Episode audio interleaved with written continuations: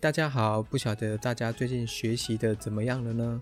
今天我们要导读《大学》的传第九章，这章是解释齐家和治国的方式，以及他们之间的关联性。我们废话不多说，就马上开始吧。《大学》传第九章解释齐家治国。所谓治国，必先齐其家者。齐家不可教而能教人者，无知。故君子不出家而成教于国。孝者，所以事君也；弟者，所以事长也；慈者，所以始众也。康告曰：“如保赤子，心诚求之，虽不重，不远矣。未有学养子而后嫁者也。”朱子的解释：身修则家可教矣。孝悌慈，所以身修而教于家者也。然而国之所以事君、事长、始众之道，不外乎此。此所以家起于上，而教成于下也。此引书而易之，用名利教之本不假强为，在事其端而推广之耳。我们的导读传第九章是大学在解释家庭和国家的关系，如何从家庭的伦常关系推到国家的政治关系。这边的国家不是指国与国的关系，而是指一个国家内部的政治关系，像是君和臣的关系，或者我们可以把它理解为上位者和下位者的关系。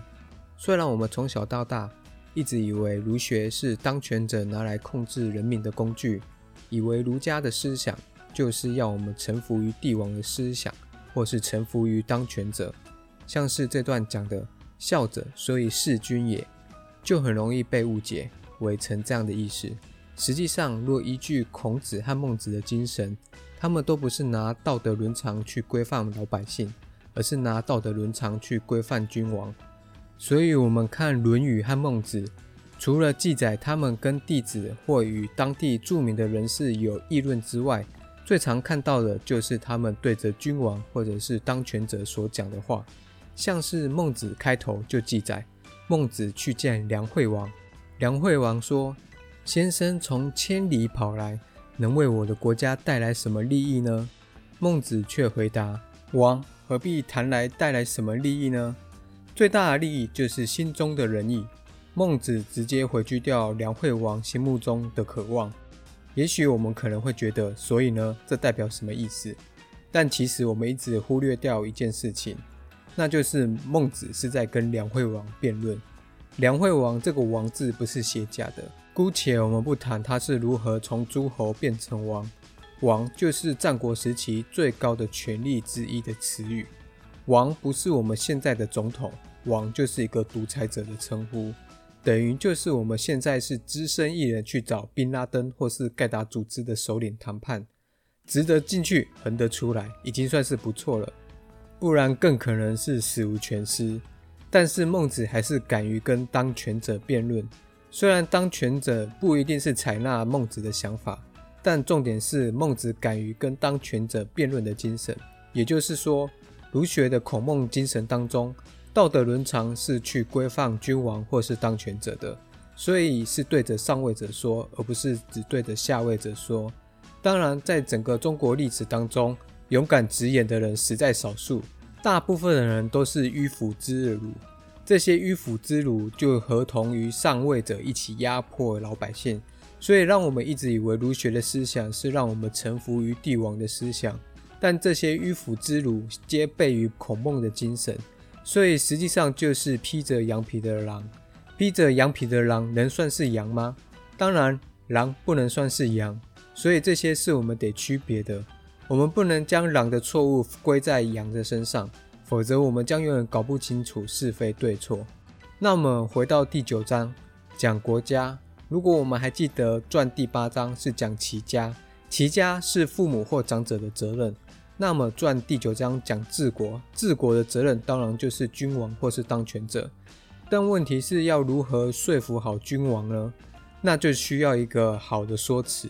这就需要个人智慧的彰显，而在这一点上，我们也可以从《大学》当中看到，《大学》的作者曾子先在齐家这个环节设定齐家的责任是在父母身上，也就隐含着最高权力者反而应该担任更重的责任，因为家庭当中最高的权力就是父母，而父母就是负责齐家的人。这边如果我们能够接受和理解的话，那么接着谈治国的时候，我们也就得接受国家当中最高的权位者，也就是必须担任起治国责任的人。因为国家内部的关系就是家庭关系的延伸，但是如果直接这样说，可能有些当权者会直接翻脸。所以在这表达这样的意思之前，曾子先加了“孝者，所以事君也；弟者，所以事长也”，先让上位者有被尊重的感觉。接着又点出“慈者，所以始重”，因为孝悌是下位者对于上位者的规范，而慈是上位者对于下位者的规范。但是曾子在这边还是比较模糊的说，慈者所以始众，也就是先慈爱众人才能管理众人。这边的重点还是始众这方面，所以还是在安抚上位者。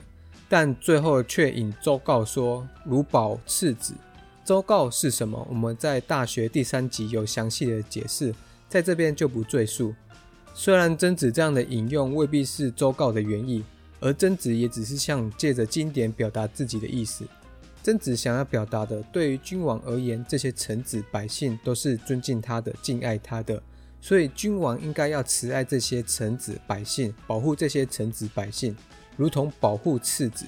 次子即是小孩子的意思，也就是保护这些臣子老百姓，如同保护自己的孩子一样。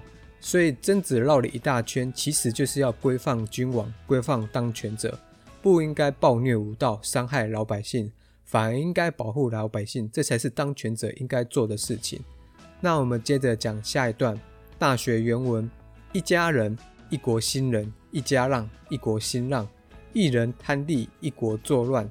其机如此，此谓一人愤世，一人定国。尧舜率天下以仁，而民从之；桀纣率天下以暴，而民从之。其所令反其所好，而民不从。是故君子有诸己而后求诸人，无诸己而后非诸人。所长乎身不术，而能御诸人者，谓之有也。故治国在齐其家者。朱子的注解：此又曾上文一人定国而言，有善于己，然后可以责人之善；无恶于己，然后可以正人之恶，皆推己及人，所以恕也。不如是。则左令反其所好而民不从矣。我们的导读，此段基本上就是延续我们前一段文章所提到的：一个家庭呈现出来什么样的模样，责任就在于父母；一个国家呈现出来什么模样，责任就在于当权者。所以说，一人定国，此一人是指君王，也就是当权者。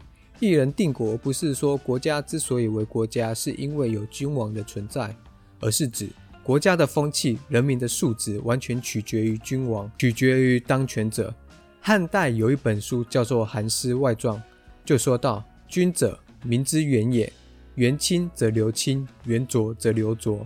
当权者就是人民的表率，像是尧舜以仁义作为人民的表率，所以人民皆跟随尧舜；而像桀纣以暴虐作为人民的表率，虽然人民一开始也会以欺凌他人为乐。”但是这样暴虐的表率，终究违反我们人性中的好善恶恶，所以人民最后还是无法跟随节奏。因此说，君子或者是君王，都是有诸己而后求诸人。有诸己就是先要求自己，先规范自己，之后我们才可以要求他人，规范他人。如果一个人无法规范自己，而要让他人听从自己的规范，这是没有人会幸福的。接着，我们念传第九章的最后一段，《大学》原文：诗云：“桃之夭夭，其叶蓁蓁。之子于归，宜其家人，宜其家人而后可以教国人。”诗云：“宜兄宜弟，宜兄宜弟而后可以教国人。”诗云：“其仪不特，正是四国。其为父子兄弟主法，而后民法之也。”此谓治国在齐其家。我们的导读，此段是曾子引用《诗经》的话去说明这个齐家和治国的关系。虽然这些的引用未必是《诗经》原本的意思。那么，我们首先是第一段的引用，《诗经》的《周南桃夭篇》。此篇原本是形容婚家喜庆的美事，“桃之夭夭”是说桃树林间枝叶茂盛的样子，“其叶蓁蓁”则是从远处的视觉印象拉近到近距离的视觉印象。所以“桃之夭夭”是讲一片树海，而“其叶蓁蓁”则是说那桃树的枝叶。这两句话其实要表达同一个意思，也就是桃树的枝叶茂盛，只是一个是从远远的看，一个是近看而已。之子于归是指这个新娘要出嫁了，宜其家人则是指这样的出嫁能够带来家庭美满和幸福。